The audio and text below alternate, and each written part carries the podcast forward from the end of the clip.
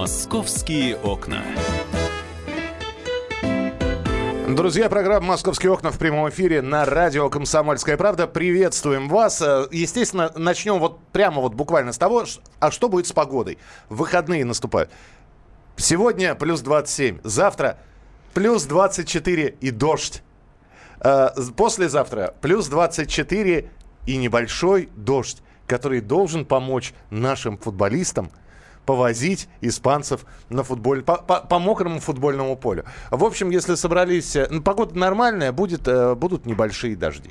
Вот. Э, завтра проливной, а вот послезавтра небольшой дождь. Это все, что касается погоды. Теперь мы будем рассказывать уже о событиях, которые происходят в Москве, которые обсуждаются довольно активно. Алена Мартынова, замредактора московского отдела «Комсомольской правды» у нас в эфире. Ален, привет. Добрый день. Но рассказывать мы будем о вещах, которые, в общем-то, далеки от от, э, оптимистических. Да? Да, э, действительно, есть э, такая новость, которую прежде всего очень бурно обсуждают в соцсетях, потому что именно оттуда она и началась. Девушка, московский бьюти-блогер, фэшн-блогер, ну, в общем, которая Э, девушка, короче говоря. Да, девушка. Девушка. Очень красивая девушка, Михаил, угу. очень. Анна Брейн ее зовут. Вот на своей страничке в соцсетях она рассказала, что с ней произошла очень неприятная история. Э, случилось все в понедельник, когда она возвращалась вечером э, из гостей домой. Ну, вечер был не поздний, буквально в 9 часов в мобильном приложении Uber вызвала такси и отчалила. А дальше началось что-то совершенно невообразимое. По ее словам, на полпути водитель вдруг э, ни с того ни с сего остановил машину, заблокировал двери, значит, э, встал в каком-то совершенно месте, которое было не по маршруту, то есть в каком-то, на каком-то пустыре, хотя вроде бы и в центре города, ну ладно. В общем, в месте безлюдном. И стал к ней грязно приставать приставать. Э, она все-таки вырвалась, ей удалось вырваться, разблокировав двери автомобиля, удалось выбежать. Но, тем не менее, на прощание водитель просто ударил ее по лицу, и теперь красуется у нее под глазом огромный фингал. Э, побои зафиксированы. И история, еще раз, история этой девушки. Именно она об этом. Ее версия, да. Ее, ее версия. версия. Э, водитель вроде как не задержан, но его личность установлена. Ой, он задержан. А, все-таки задержан. Да, задержан. Так. Он э, находится под подпиской о невыезде. То есть он э, не закрыт. А, ну я он еще дома, раз, находится но, дома. Ну, находится дома. Задержан, это я имею в виду, он находится в местах не столь отдаленных. Нет, он, он действительно не находится в местах столь отдаленных, не столь отдаленных. И, и эта история продолжает обрастать какими-то подробностями. Вот, сейчас все выясняется, насколько э, бьюти-блогер э, действительно рассказала всю правду, э, насколько водитель виноват. Но вот давайте мы снова поговорим про водителей, про водителей такси, э, про агрегаторы, к которым относятся Uber, Яндекс, они тем более объединились все это в одну базу. Вот что по поводу, э, того, по, по поводу этого происшествия говорит блогер, мы тоже блогеру позвонили, Илье Варламову, давайте его услышим. В этой истории, мне кажется, важно, чтобы правоохранительные органы дали трезвую оценку. Судя по тому, что девушка пишет, и, ну и вообще массу подобных случаев, когда правоохранительные органы продолжают издевательство над жертвой изнасилования, это в России очень распространено. Разряда там, а не виновата ли жертва сама, как она оделась, а где она пошла, может быть, она сама спровоцировала там несчастного насильника, все остальное. Любому человеку, который задается такие вопросы, нужно сначала поставить на место жертвы либо себя, либо своих родственников, своих родных, и потом уже станет понятно, почему такие вопросы задавать вообще просто нельзя. Мы имеем место с обвинением в довольно серьезном преступлении. Мы должны, как общество, требовать от правоохранительных органов провести тщательное расследование и сделать уже какие-то выводы. Тогда, возможно, такие истории больше не повторятся, и нам не нужно будет переживать ни за себя, ни за своих родственников.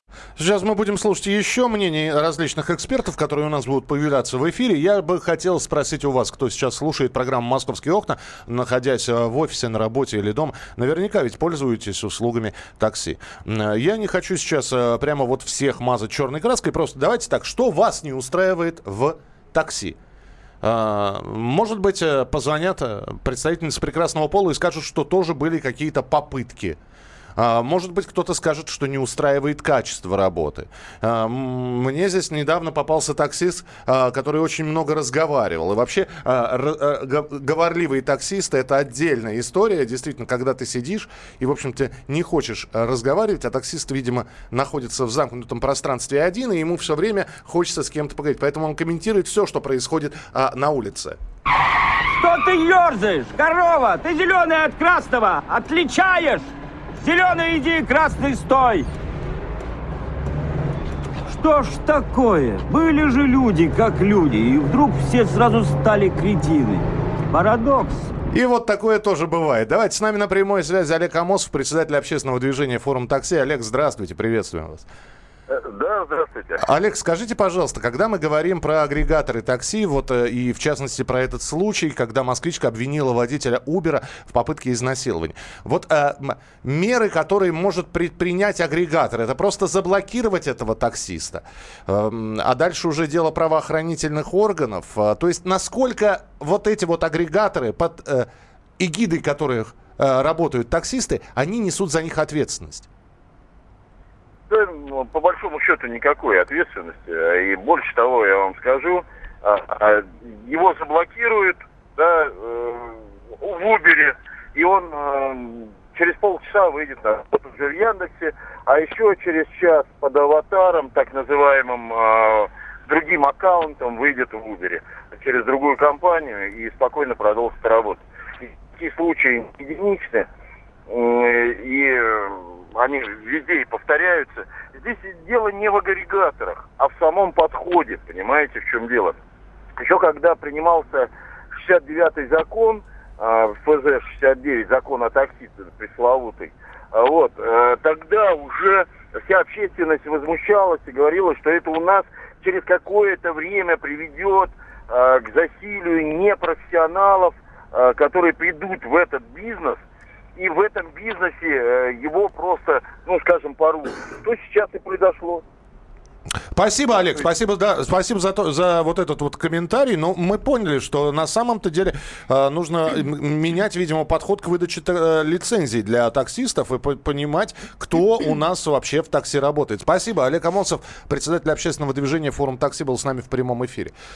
Что скажешь, Ален?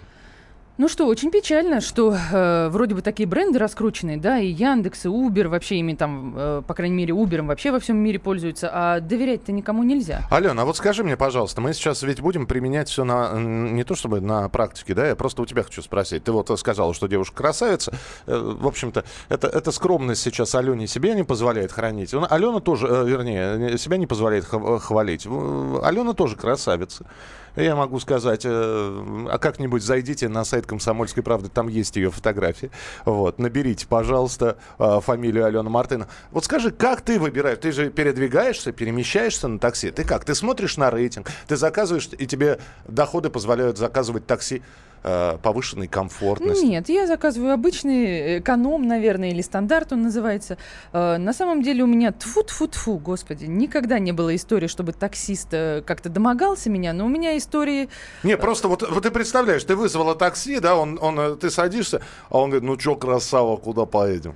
Ой, бог миловал. Нет, Миша, на самом деле с таким не сталкивалась. Единственное, И они слава богу. очень громко могут включать свою музыку э, Да. национальную, а э, еще у меня в последнее время прямо какая-то беда. Таксисты, они же все у нас сплошь из Средней Азии, не очень хорошо владеют русским, и мы никак с ним не можем договориться, куда подойти, кто где находится. Это вот просто проблема целая. Вы подъезд видите? Да, видите. Примерно так, да. Хорошо, мы продолжим через несколько минут. Итак, 8 9 6 7 200 ровно 9702. Друзья, что вас не устраивает в такси? В московском такси, в частности. А, Это может касаться компании, это может отдельной компании, это может касаться агрегаторов в целом. Это может касаться персонально каких-то случаев, которые происходили именно с вами, и э, вы остались недовольны качеством предоставленных услуг, самим водителем. Пожалуйста, 8967 200 ровно 9702. 8967 200 ровно 9702. Мы говорим о том, что москвичка обвинила, еще раз, это ее слова, а, в том, что водитель Uber пытался ее изнасиловать. Сейчас это, э, в общем-то, рассматривается дело, проверяются все факты и все подробности. Но вот мы сказали, что здесь водителей, которые проштрафились, заблокировали. На очень интересные подробности будут через несколько минут от координатора общества «Синие ведерки» Петра Шкуматова. Оказывается, у водителя заблокированного есть шанс действительно продолжить работу. Московские окна.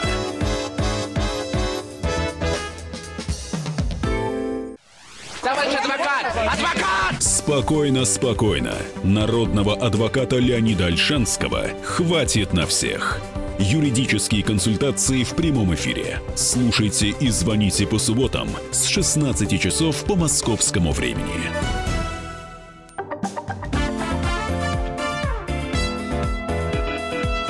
Московские окна. Продолжается программа «Московские окна». Меня зовут Михаил Антонов. Рядом Алена Мартынова, замредактора московского отдела «Комсомольской правды». Мы рассказываем и пытаемся понять и осмыслить тот самый случай, который сейчас активно обсуждается в интернете. Москвичка обвиняет водителя Uber в попытке изнасилования. А, самого изнасилования не было, он к ней приставал. Она вырвалась, а, получив удар по лицу и получив, соответственно, синяк. А, это ее версия. Мы сейчас, мы чуть попозже услышим, что говорит водитель. У него есть своя версия происход... произошедшего. Но э, мы вот здесь начали про проблему с таксистами говорить вообще. И э, вот казалось бы, да, не понравился вам водитель, снизили ему рейтинг, или, например, написали, что, значит, э, как в Яндексе, например, значит, не, ставишь одну звездочку, что-то тебе в водителе не понравилось. Иногда тебе перезванивают и спрашивают, а что вам не понравилось? А вы знаете, от него пахло. Ага, он к вам больше не приедет, говорят вам в Яндексе. Если более какой-то радикальный или более серьезный случай, они говорят, мы его заблокировали. Ну вот, э, координатор сообщества «Синие ведерки» Петр Шкуматов написал э, достаточно достаточно большое сообщение о том, что заблокированные водители могут вернуться к работе и снова приступить э, к своим непосредственным обязанностям. Петр Шкуматов с нами на прямой связи. Петь, добрый день. Да, добрый день. Это действительно так? Э, появился какой-то э, тариф старт, что ли, когда ты можешь все начать с нуля. Значит, получая, ну как, как в средние века церковь индульгенцию давала, да, отпуская все грехи. Вот здесь-то примерно то же самое. Ну да, поставил ты водителю, допустим, единичку за то, что он ударил тебя в глаз. А, и думаешь, ну все, этого водителя точно погонят из такси, э, ему там не место. Пусть возят, э, не знаю, железки, доски. Неодушевленные э, предметы, да. Неодушевленные предметы. Но действительно сейчас водители одного из агрегаторов сообщают, что появился такой тариф, как они называют его нищебродский тариф, там повышенная комиссия агрегатора и э, очень дешевые э, цены на поездки, э, но туда, в общем, может подключиться любой желающий, э, ну, в общем, э, люди, которых, которых отключили по тем или иным причинам, э, которые как-то себя зарекомендовали неправильно, и вот сейчас все выходит на второй, на третий круг и так далее. Петь, я как обычный человек могу понять, что я под... что, что мне достался водитель из этого, не, прошу прощения, нищебродского тарифа? Ну, видимо, по синяку э, под глазом можно предпонять. То, то есть уже постфактум. Хорошо, хорошо, хорошо, Петя, а все-таки как выбирать водителя такси, тогда скажет? Ну вот как? Ну, вообще я всем москвичам э, рекомендую сейчас пользоваться э, такси э, в классе не, не ниже, чем комфорт. А, по какой причине? Дело в том, что э, вот эти самые э, низкие тарифы, э, которые пропагандируют э, агрегаторы, э, они э, не из воздуха берутся. Э, и когда э, таксист вас за 50, за 100 рублей э, довез куда-то, вы думаете, господи, как хорошо. Э, дешевле, чем в автобусе оказалось прокатиться. Действительно, вот некоторые люди ездят до метро в четвером э, на такси за 100 рублей. 25 рублей на человека получается, в автобусе 50. А, но э, это все имеет э, обратную сторону медали, как всегда, а именно низкие заработки тарифов, низкие заработки, низкие тарифы провоцируют водителей на несколько стратегий поведения. Самое неприятное это, конечно, переработки. Люди работают не по 10, 8-10 э, часов, как должны работать, а работают по 18 часов за рулем э, и, естественно, э, засыпают. В итоге происходят жуткие аварии, ну, иногда с пассажирами. Понятно, но, да. Да, но самое неприятное для самих пассажиров, помимо ДТП, это еще и криминал. Потому что некоторые водители начинают э, зарабатывать деньги, зарабатывать в кавычках, э, путем мелкого воровства. Э, это и телефончик украсть у пьяненького, кошелечек залезть, э, может быть, э, какие-то еще э, нехорошие вещи. Ну и сами понимаете, что когда э, чистыми деньгами остается 100 рублей в час, 100 рублей в час. Э, естественно, туда идет э, работать не самый лучший профессиональный водитель на Мгм. такие деньги. Я понял, Петь, И- да, да. С- да. Извини, пожалуйста, просто времени совсем нет. Спасибо Да. большое. Спасибо, что был с нами на прямой связи. Координатор общества «Синие ведерки» Петр Шкуматов. Ален, версия все-таки... итак, версия. Москвичка обвинила э, в попытке изнасилования. Есть и другие версии. Водитель категорически не согласен. Я прошу прощения. Э, По словам водителя, девушка села пьяная, э, пролила пиво ему в салоне, закурила. Когда он, э, значит, остановился, захотел ее высадить, не захотела выходить из салона. В общем, пришлось ее силой вытаскивать. Ну, вот вроде не бил, но какая-то потасовка случилась, а про обвинение в изнасиловании говорит, что категорически ничего такого даже близко не было. И я готов пройти проверку на полиграфе. Вот такая его версия. И, в частности, э, москвичка заявила ведь не только о том, что ее пытались изнасиловать в такси, но и то, что полицейские ей не поверили и предупреждали, что, дамочка, может быть, э, ответственность за ложные показания вас как-то испугает, и вы не будете оговаривать этого человека, и, может, вообще вы там что-то ему предложили нехорошее Друзья, на, сами. на самом деле выход один. Выход один. Видеорегистратор. Даже если он, даже если он обращен э, видеокамерой на улицу, вот, в смысле на дорогу, вот, все равно слышно, что записывается в салоне, и, по крайней мере, можно восстановить события. А еще лучше, если, конечно, это два видеорегистратора. Один, который направлен на дорогу, а другой в салон э, такси, когда можно доказать свою правоту, что ты не пытался, в общем-то, девушку изнасиловать, а на самом деле просто э, не совсем трезвую, да еще и закурившую в салоне э, девушку пытался, в общем-то, из машины убрать. А, с нами на прямой связи а, общественница. Э, Правозащитник. Правозащитник, Да, да. правозащитник Елена Гращенкова. Она как раз э, непосредственно общалась с э, девушкой, с Анной Брейн. А дело в том, что у нас-то не получилось дозвониться. То Да. есть она категорически трубки не брала. А вот как раз Елена может нам рассказать, что ей сказала Аня. Лен, добрый день, здравствуйте. Здравствуйте. Скажите, пожалуйста, вот мы здесь несколько версий уже слышим, и, и все-таки вот а, кто-то не склонен Ане доверять. А, вот вы, услышав ее историю, все-таки считаете, что все, что она рассказывает, это чистая правда? Э, Вы знаете, пока идут следственные действия, о чистой правде э, речи не идет.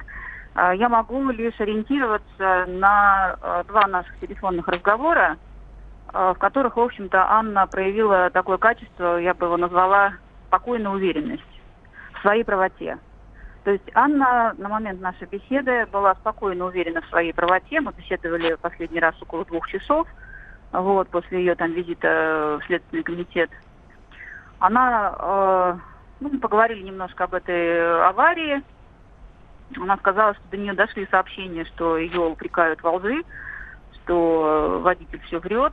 М, Также непонятно, откуда он, э, п- средства массовой информации получили эти комментарии, потому что она весь день сидела в Следственном комитете в коридоре, а весь день он был на допросе. То есть у него комментарии было физически взять невозможно. То есть откуда там эта информация о том, что она там материлась и курила? Нет, она ответила, она мне сказала, что это все неправда, что этого не было. Вот. Ну, о чем мы еще поговорили? Э, Она сказала, что на следующий день назначенная назначена процедура опознания, то есть, э, что заведут туда там несколько похожих людей, чтобы она опознала водителя. Это Мгм. как раз вчера, э, вчера, вчерашний день был. Э, И она меня спросила, есть ли у нее право, ну, чтобы он заговорил, потому что она беспокоилась, что лица кавказской э, национальности могут быть похожи друг на друга, но она сказала, что мне настолько четко врезался в память его голос, что вот если он заговорит, я его точно сразу вот опознаю и не ошибусь. Вот. В итоге процедура Э, состоялась или вы просто не знаете об этом? Э, Мы с ней вот глубокой ночью расстались, и она попросила, ну, мы, мы все пытаемся ее юриста направить, у нас никак не получается, потому что он с ней успевает только поговорить по телефону, и потом, значит, она уходит со связи. Мгм. Вот. И последний раз, вот, когда мы разговаривали, она попросила все-таки юриста направить. А, у нее есть уже юрист, там кто-то присутствует, я его не знаю. Ну Вот. Она говорит, ну если будет два, то типа два лучше. Мгм. Ну, мы направили юриста, она опять э, у нас ушла со связи, она так и не обратилась, он ей там сам писал, она ему не отвечала. Я понял, Ну, Елена, тогда да. будем, тогда будем следить за развитием событий. Спасибо за то, что были у нас сегодня в прямом эфире. Э, С нами на связи была... э, Елена Гращенкова, да, Елена да, правозащитник. Правозащитник, которая вот как раз э, поддерживает с этой самой москвичкой с Анной э, связь. Ну и мы, соответственно, не будем... э, в общем-то, уходить с этой темы, будем держать руку на пульсе, потому что очень хочется... Во-первых, никто не отменял презумпцию невиновности. А, И надо искать свидетелей, которые бы видели конфликт, которые бы... Ну а так как это все было в тупике... И опять же, нужно маршрут водителя отследить. Действительно ли он в этот тупик заворачивал? Действительно ли он съехал с маршрута и повез а, эту бьюти-блогершу в этот самый тупик? В общем, следствие продолжается. Будем следить за развитием событий. Алена точно будет, а значит, Точно, будет приходить и рассказывать. А все подробности можно прочитать на сайте «Комсомольской правды» в разделе «Москва». Заходите www.kp.ru. Алена Мартынова, замредактора московского отдела, была у нас Спасибо в студии. большое. «Московские окна» продолжится через несколько минут. «Московские окна».